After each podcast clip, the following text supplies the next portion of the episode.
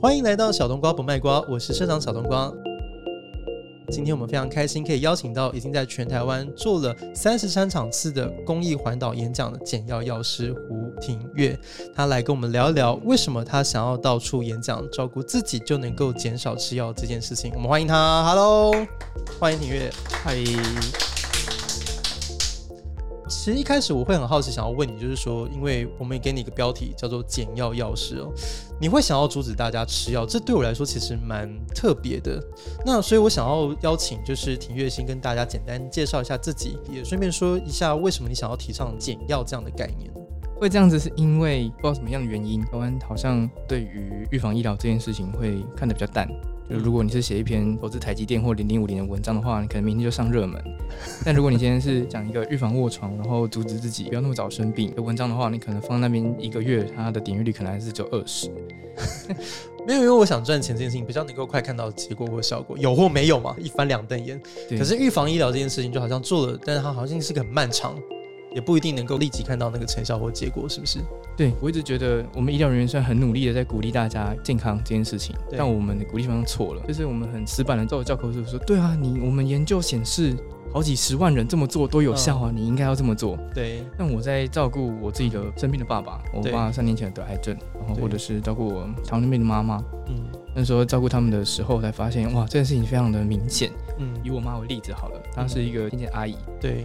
那他确诊糖尿病的时候，医生就跟他讲说，你要多喝水，嗯，均衡饮食跟运动。对。但我妈是清洁阿姨嘛，那她在打扫的时候根本就不敢在雇主的家上厕所，哦，多喝水这件事情就不可能。对。第二是打扫跟打扫之间只有休息三十分钟，嗯，所以他就只能买个便当吃。对。那均衡饮食这件事情也不可能。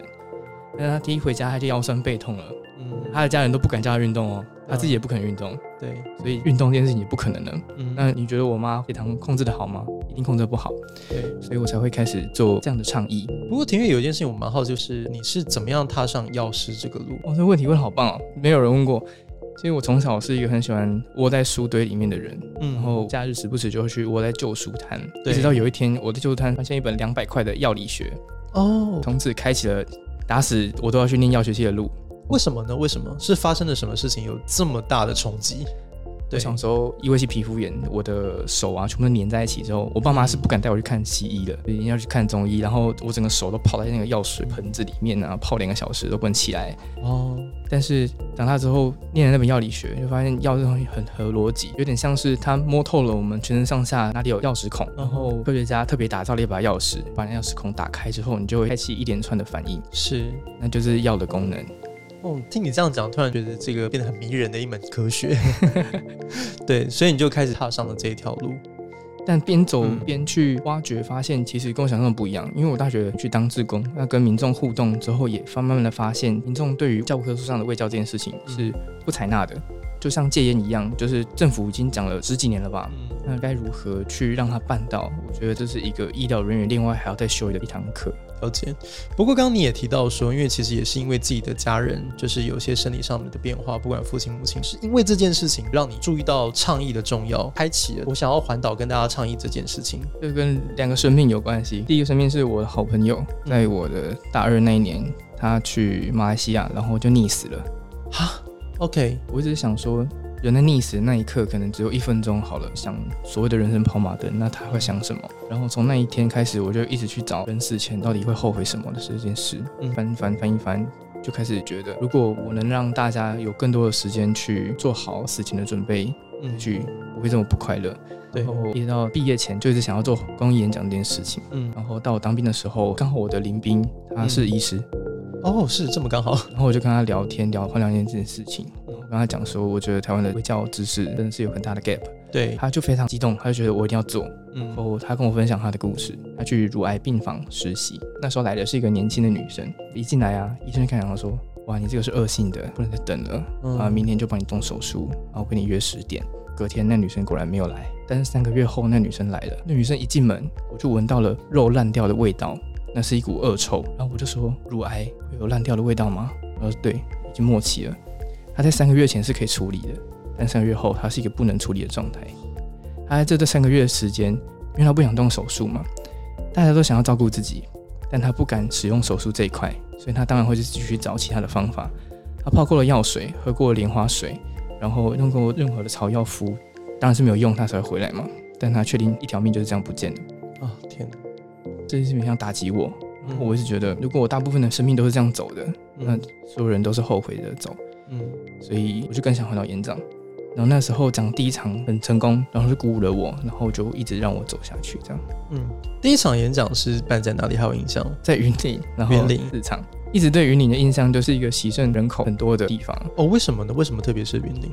云嘉南的洗肾人口特别多，这要扯到台湾的洗肾比例。大家都对洗肾有误会，就是觉得是药吃太多洗肾了。嗯，但它其实只占小部分。对，其实我们百分之七十的洗肾原因啊，是因为血糖血压没有控制好。嗯，百分之二十才是因为消炎止痛药吃太多。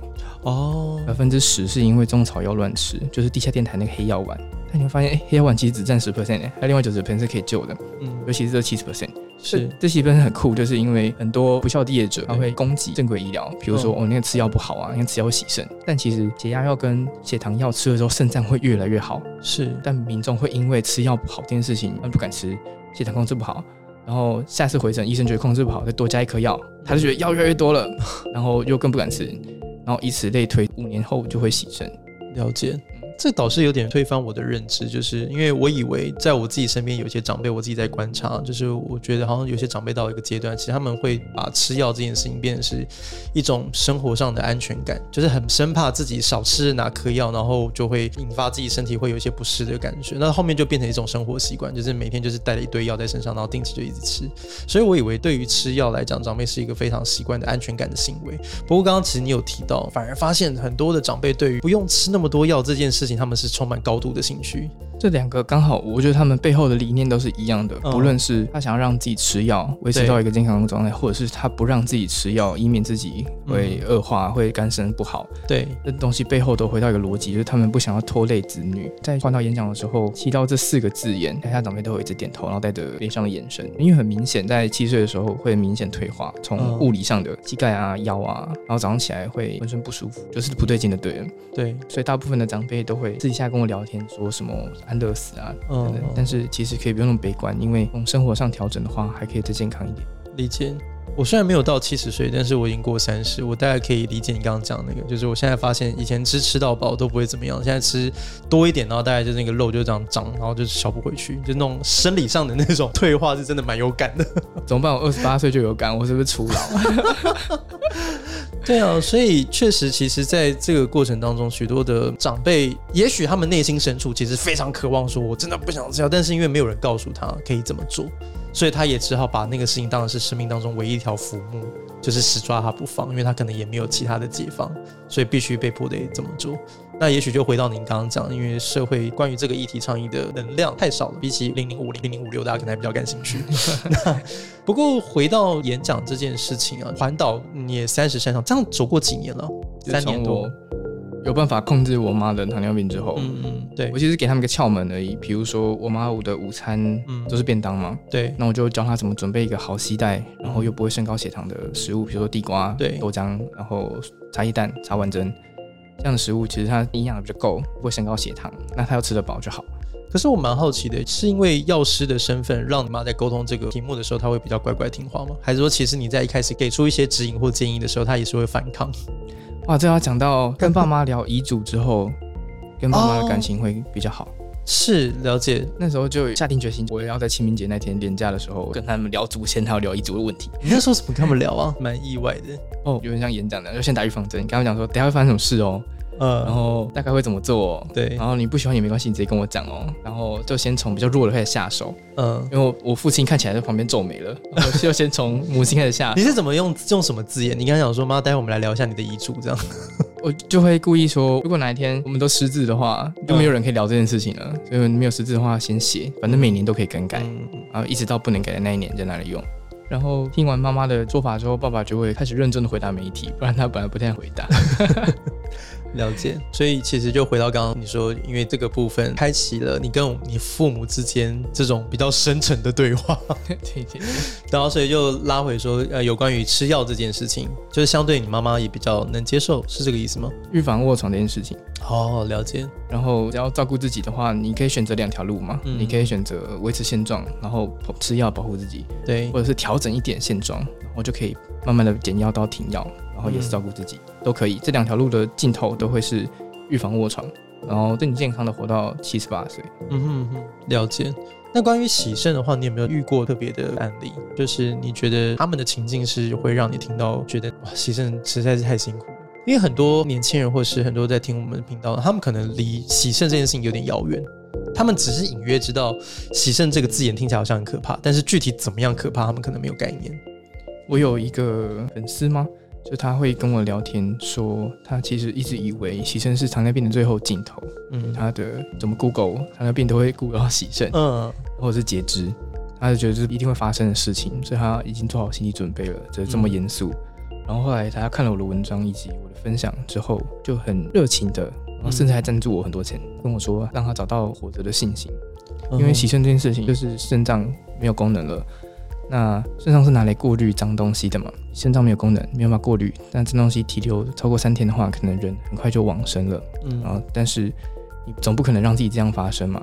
所以如果你自己是医生的话，你会怎么做？你就想要把你的血清干净，那这就是洗肾。所以洗肾的人大概两三天就要去一次医院，然后一次就要躺两个小时。两个小时是有被打麻醉药的状态，所以你觉得是昏昏欲睡的，然后躺在床上，然后不能睡。它的它的具体流程是什么？比如说我躺在床上，然后说打麻醉，对，打一点麻醉，然后躺在上面就是意识就是有点模糊模糊，对。然后你的肾脏后面啊，会有你的动脉跟静脉是开放的，因为随时要用嘛。哦，所以它已经有个开孔，这样它的大血管随时都是有开口的。然后随时会把。呃，那个开口拿来接到机器的管子上，对，就接动脉跟静脉，嗯，然后会像经过肾脏一样打到机器里面去，然后洗干净之后出来，然后就会回到一个可以健康使用三天的血液。然后你说这样整个次这样子大概两两个小时，哇，然后两天就要一次，对，而且非常不舒服，你就只能躺着，然后眼神木讷的盯着电视看，而且有时候会休克。休克会到休克吗？对，所以洗肾中心的护理师都会有 CPR 执照，因为随时都要跳上去把你压醒。一旦要洗肾，就是终身的嘛？对，不会不可。除非你有家人想要捐肾脏给你，嗯，不然的话等不到，因为一年只有三十颗肾脏，但目前有九万人在排队。我的天哪！所以不用等。然后亲人捐的话也比较容易不排斥，所以现在政府也推广亲人。鼓励捐肾脏，了解，所以确实就是呃，回到庭月讲，就是预防治疗，好好照顾自己，对于自己的身体有足够的把控，也知道怎么样健康的对待它，其实是一件非常重要的事情。那你也提到说，其实与其用教科书上面的建议提醒长辈，那倒不如给他一些生活上的窍门，那他们自己就会去做了。呃，对于预防疾病的恶化，所以我们进一步的应该要来减少吃药这件事情，才会让自己的身体比较好一些，是这个意思吗？哦，应该说药这件事情啊，其实说真的，只有化疗药跟消炎止痛药这两个药啊，不是为了拯救人命设计的。嗯、化疗药就是想要把癌症处理掉设计的，而消炎止痛药就只有止痛的功能。除了这两药之外的所有的药啊，都可以保护性命，嗯，都可以让身体越吃越好。比如说像二零二零年最新的血糖药，然后它是很久的药了，但最近就公布了说它可以逆转即将洗肾的人，就还没洗肾哦，对，它的肾功能会吃回来。然后或者是血压药，像我有病人就是他没有高血压的问题，嗯，但肾脏科医师特别故意开那颗血压药给他，就是为了因为那颗药可以保护肾脏。哦，所以现在血压药跟血糖也不像以前七十岁那些长辈的观念，就是那些药吃的可能不好了，所以现在药都蛮进步。了解。但回到刚刚有关于洗肾这件事情的这个主题，哦，就是说，因为有些人说台湾是一个洗肾的王国，所以在这边我很好奇，想要问你，是为什么造成这样的现象产生？我自己来看，跟医疗资讯不平等有很大的关系。嗯，我在演讲的初衷是，我要比地下电台还要人情味。嗯，因为如果长辈去看医生，医生的第一句话都是：啊，你药怎么没有吃？你血糖控制不好。对，啊，你回去要多运动哦。嗯，医生就讲这三个。但是地下电台第一句话就是：今天天气很冷哦，你吃饱了没？嗯，那天气变化大的话，关节会比较痛，然后自己要照顾自己。这时候的长辈听了都暖心了起来，但他下一句话就是说：“哦，哦，那膝盖痛的话，你可以用这个。”先动之以情啊，然后再诉之以理，这样。对，然后就会有听众口音进来，就说我吃这个非常的有效，然后 现在买一送十，嗯，长辈就会欣然接受。那我想要做的事情就比地下电台更有人情味一点，对，然后长辈就会比较想要听我的话。明白。就是有一天我在药局算兼差吧。大部分的住户都会已经认识我了，因为我的味道就特别不一样。对，有些阿嬷收到假讯息，就会很紧张的跑跑跑来药局说：“弟弟啊，那个我刚刚来看到这个呢，他说血压药吃太多会洗肾呢。”嗯，啊，我都吃三十年了，我会不会肾脏已经坏掉了？然后我就一边看一边大笑，我就说：“哦，你不是第一个问这个问题的人啊，我先不回答你，你先去隔壁抽血验肾功能，因为肾功能好坏看报告一翻两瞪眼嘛。”我就叫他去验肾功能，然后出来报告，天哪！他七十七岁哦，然后他的血压要每天固定吃一颗，连续吃三十年不间断，直到他七十七岁这一年问我说会不会肾坏掉了。他的肾功能的报告跟我一样好，我、哦、我还没三十岁，嗯，然后这就是为什么我一直强调说血压药这个东西是可以保护肾脏的，嗯，所以其实不一定跟吃药这件事情有挂钩，而是说吃什么比较有相关。还是回到照顾自己那件事情，嗯，生病有两种，一种叫传染病，对。传染病的话，你把传染病治好的话，就停药了。嗯，但是生活习惯的病不一样，比如说癌症、糖尿病、高血压，它是因为你的生活习惯坏坏了，让你的身体坏了，所以你身体会出现一个生活习惯病。在你的生活习惯不调整之前，这笔药是不可能断的。嗯，所以你有两个方法照顾自己，一个就是调整生活习惯，让你的身体健康，不用吃药。对，第二条路是不用调整生活习惯，但是你又借由吃药保护你，嗯，我们可以延缓一点恶化。只有这两条路。了解，那听庭越分享很多，但有一件事情我觉得很想要问问看你，因为我坦白讲，这个事情其实一直困扰我蛮久，我也不知道该怎么去解决这一题。就是在我的生命经验当中，其实很多长辈都会把自己当医生，就如果像我父亲，他在临终的时候，其实医生每天都会固定开药给他，可是他就会自己当起医生来，拿着那个杯子在那边仔细端详，然后他就说这个这个我不要吃，然后我要吃这个这个这个，然后身为就是他的家属在旁边看就很焦急，心想说你是怎样是当自己是医生是不是？你还可以决定什么可以吃什么不能吃？当然我们都希望他能够好，可是可能却忽略他身为病人，他其实很清楚知道说有些药吃了他会有很不舒舒服的反应，他因为恐惧，他因为害怕，所以他不敢吃，又或者是说某些药对他来讲有安全感，吃然后会比较舒服，所以他会有一种就是高度的依赖性。也因为这样子，所以我们很难同理他的处境，也因此，身为家属跟当事人之间，其实很容易会因为如何用药、如何去照顾身体的一些想法而有所冲突。在那个过程中，我就很常跟我爸吵架。然后，所以我想要问你，就是身为药师，我相信你也看过很多临床的经验，那你应该也有碰过这种吧？就是子女跟长辈之间常会为了一些如何吃药这件事情有过冲突，那你又是怎么去建议他们去克服这样的障碍呢？这个也很多人问我，嗯，我现在大部分给的建议就是这个问题由子女来解，没办法，因为如果子女有办法解开的话，在长辈的心里面，可能一两年前、十几年前就该解了，不会到今天突然间有办法解开。那我会建议外包给专业人员，比如说长辈他有一个他喜欢的明星，然后上台电视代言的，或者是他的写的文章，或是这边这个明星支持说，一定要把药吃完，也许贴这文章给他，会比你讲会更有用。然后这个东西会讲到一开始我们讲到人情味嘛，其实你要说服长辈的话，必须准备两个东西，一个是意图，就你要让他有想活下去的意图。如果他觉得说他没办法再走很久了，那他只想要不要有药的副作用，或者是希望让他能够有生活品质更好的想象，对，嗯，他就会比较他就会有想要健康的意图，有那个动力，对，他才会愿意接受治疗这样子。然后第二个就是人情味，就是他为什么要相信你说的话，嗯嗯。所以我觉得，呃，要抓好这两个东西，才能到下一步。了解，哦，这个是真的是一个蛮大的课题哦，值得我们去思考。就如果说当自己有遇到跟长辈在沟通这件事情上有一些阻碍的话，不妨用这个立场跟心态去思考，也许对我们会蛮有帮助的。最近台湾的疫情又开始有些起伏跟变化，那其实每个人都人心惶惶，也非常焦虑哦。从去年这个几十例到现在。到了这上万例，那我觉得大家其实都会蛮害怕确诊，特别是家中如果有老人或者是有小孩的话。我这边想要特别问你，也是你在对我上礼拜确诊了，对，感觉怎么样？你是什么情况之下发现自己确诊？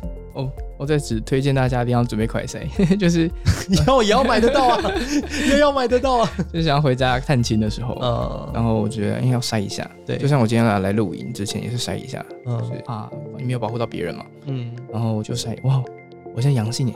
嗯，然后就想哇，摸着鼻子就跑去走路去医院 PCR。那种情绪是什么？是兴奋吗？还是从恐惧？还是兴奋？难道是觉得哦，保险都可以理赔了，知道吗？哎，不是，或者是 人生成就解锁之类的。跟你讲说，我有确诊。那时候第一个想法是说，哇，这个已经认识了两年半的病，嗯，然后现在到我的体内了。哦，原来是这样，既陌生又熟悉的一个病。然后那时候就又有一个想法，就是我要把所有的病存起来写成日记，嗯，因为我觉得它会很宝贵，因为很明显今年都内用没有取消嘛，然后很多政策都会提到解隔离啊，那你就会知道，其实好像我们应该要做好，每个人都会确诊的准备了。那我很好奇，就是你确诊了之后有什么不良的反应吗？症状的话大概分三个部分，第一个就是前两天，前两天的话只有喉咙痛。哦，然后这种超无感的，我还打扫了整个房间。嗯，然后但是第三、第四天就到了紧张期，因为大部分胰岛报告都会说第三天、第四天比较严重，大家多注意一点。然后我也喘了起来，结果我就赶快紧急跟我朋友借血氧机，然后量，然后看到哦九六，哦安心一点就不喘了。我觉得心理压力自己 吓自己。嗯，然后到第三阶段就是后期，就是狂咳嗽，就是你什么症状都没有，就狂咳嗽都不会好，一直咳一直咳这样。那时候开始吃新冠一号这样。哦，新冠一号，所以新冠一号是其实是蛮有帮助的吗？新冠一号是解轻症的人用的，然后现在你确诊的话，政府会公费发给你。嗯，哎，我蛮好奇，他公费他是发的量是怎么发的？其实它的频率是什么？那首先你要凭着 PCR 阳性的证明，对，然后跟中医做视讯看诊，他会给你要求证明来给他看。等等一下，等一下，中医视讯看诊，视讯可以看诊。嗯嗯嗯嗯，哎，不是很多病症一定要，比如把脉啊。对，对不起，我这次比较没有概念。可能中医师的专业可以从舌苔的变化，还有脸色的变化，哦、还有脸型。那也要你的那个这视讯的荧幕画质要好哎，不然可能看不清楚。也是有道理。所以他那时候也只有开三天的药给我，让我先吃看看，免得我不舒服。了解。所以这样的过程大概经历多久？其实到我出关这三四天都还在咳嗽。嗯。然后是快筛都是阴性，对，就觉得哇，这会不会是后遗症啊？然后我爸打电话来说啊，你们后遗症，我都说没有。嗯，然后最近就开始喝一些姜茶，所以不舒服的状况其实大概一个礼拜就有算控制下来了。两个礼拜，两个礼拜，嗯，两个礼拜慢慢控制下来。那现在呢？此时此刻的你比较好了，早上就吃个喉糖再出门，现在都没有咳嗽。跟以前有什么不一样？比如说有些人说会有什么味觉会丧失，或者是说身体有一些不太一样的变化。我有特别去跑步，嗯，然后来看自己的肺功能会不会有恶化，但后来还好。然后有看英国跟美国的研究，是打三剂疫苗的人都不太会有后遗症。嗯，了解。那刚刚你有提到说，其实你也是有吃新冠一号吗？那但是因为又回到今天，就是你的身份减药也是提倡大家，那这个是有冲突的吗？比如说有需要减药来控制自己身体，还是其实该吃的还是不能少？哦，对。传染病是这样子，传染病只是你有固定把药吃完，把传染病治疗好之后，自然就停药了。嗯，但如果你却没有把传染病治好的话，它会恶化，那你的药可能就会到八种、九种、十种，这样就违反了停药的初衷。了解了解。那因为现在其实我们也没有人可以预期自己知道什么时候确诊，因为现在这个 人心惶惶啊，也搞不好我今天一塞就啊，糟糕，我阳性这样子，然后就必须得要在家里居隔嘛。所以我觉得是不是我们是随时都要做好准备？比如说在家里，你觉得需要先预先购买什么样的东西先储藏的，以免如果万一真的不小心被居隔了，真的给自己造成很多的困扰。真的，我因为快筛阳性之后就马上去医院，嗯、然后就叫你回家隔离，所以你这对你根本就没有时间买物资，你可能平常就要准备好。嗯、那我觉得退烧药之外，有几个东西蛮重要。第一个是咳嗽药，嗯、因为后期就是每天狂咳啊，咳到没法睡觉。嗯，那、啊、如果没有咳嗽药的话，就生活会过得很不安稳。对，但比如说咳嗽药要四小时吃一次嘛，但是这之间可能你没办法再吃第二颗了。对，所以你就要买喉糖，所以这两东西一定要准备。有特别指定什么样的喉糖吗？哎、欸，其实能治疗你的喉咙咳嗽跟喉咙痛都可以。都可以。嗯嗯嗯。然后接下来就是水，我除了睡觉之外的时间都在喝水。嗯。然后那东西又很难运送，就是因为你一两天就要一次，所以可能水要准备多一点。了解。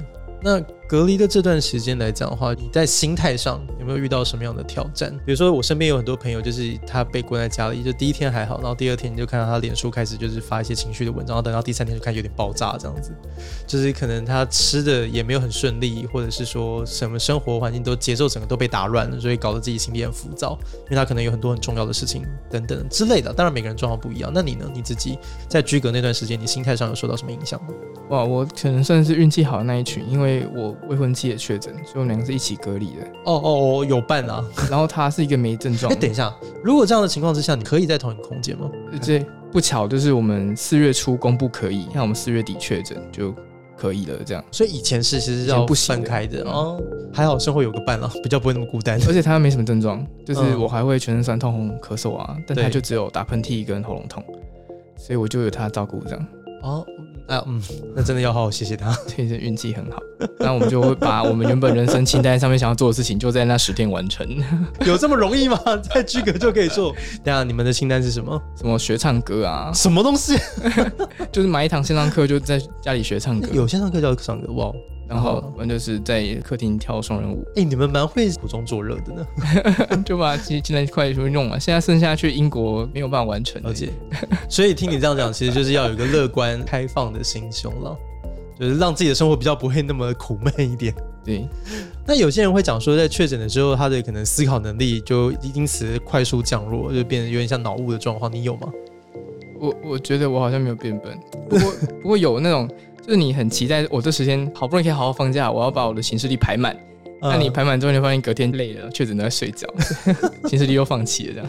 哦，了解。好，所以关于确诊，就是如果假设你现在身边有人，他告诉你说，哎、欸，怎么办？我阳性哎，然后你会有什么话想要给他的吗？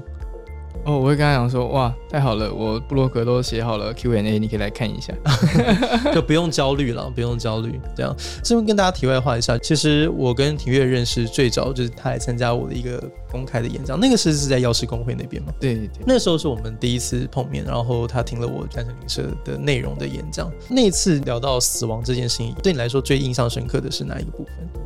最印象深刻的是器官捐赠，然后还有提早写遗嘱，遗嘱怎么写？嗯，然后推荐大家去买小冬瓜的好好课程。这这个业业配有点突如其来，吓到。OK，好，既然你都这么提了，对啊，就还蛮好奇的，因为。呃，所以你上完课之后，对你的生活具体有产生什么样的改变跟影响吗？就跟朋友读了一个小小的工作坊，写遗嘱，哦，然后年底的时候盖它，已经写第二年了，大家都会边写，然后边就是情绪很凝重，不知道有什么方法可以让气氛开心一点？为什么会有这样的情绪？你会觉得写遗嘱这是一个沉重的事情？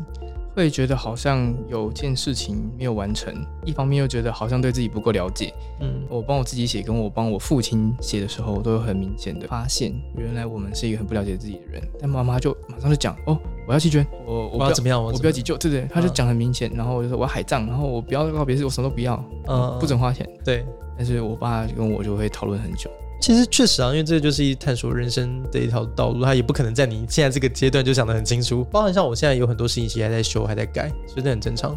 这样，所以我就觉得也不用给自己那么大压力了。嗯，想要问小冬瓜一个问题，就是因为你接触这么多家庭，嗯，然后他们可能都会开始考虑过世后的事情，或是过世前的事情。是，那你觉得活着的意义是什么？就最后那十年可以怎么过，让自己不会后悔？理解，人生注定要后悔。人生如果不后悔的话，很无聊。对，所以我们一定会有遗憾，我们一定要后悔，这是你一定要知道，甚至要接纳的事情。我不相信，我也没有遇过有人告诉我说他人生完全没有遗憾，或是完全不后悔的，那不可能。可是如果你再真的往下挖，你也会发现说，那些所谓的遗憾跟后悔，都是养成他人生人格当中很重要的一部分。就以我为例好了，我的后悔是我没有善待我跟我父亲的亲密关系，就是当我还有能力可以把握的时候，我并没有好好善待他。那我也没有好好的跟我父亲珍惜相处的时光，所以因为这个后悔，他让我现在更珍惜我每一刻跟家人相处的时光。比如说，有些父母亲他陪伴孩子，他认为那是一种责任，他不会心甘情愿，他只是觉得说社会给我的角色就是我就必须得做这件事情，他是不开心的。可是对我来讲，累不累？累。压力大不大？大。特别是当孩子你知道就是又生病，然后又我刚才前一环，然后，然后工作又忙不过来的时候，你夹在这边两面不是人，你会很痛苦。但对我来说，我不会觉得陪小孩是一件很烦的事情，因为过了就没有了。所以如果你没有失败过，或是你没有得到挫折，甚至你没有后悔过，你是学不会这件事情的。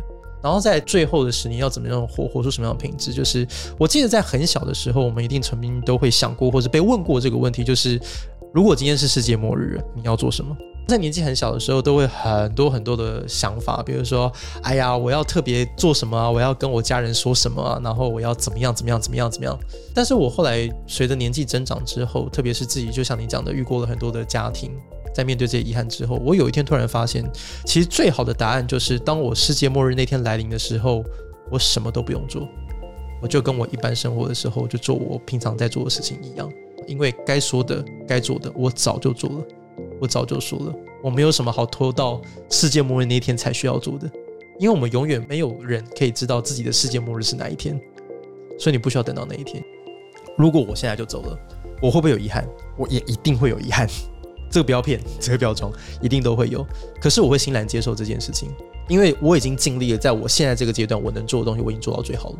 所以我觉得我没有什么好去喊扣的。那最后你问我说，人生是什么？嗯，我觉得这一生每一个人都拥有他自己独一无二的生命，所以没有标准答案这件事情。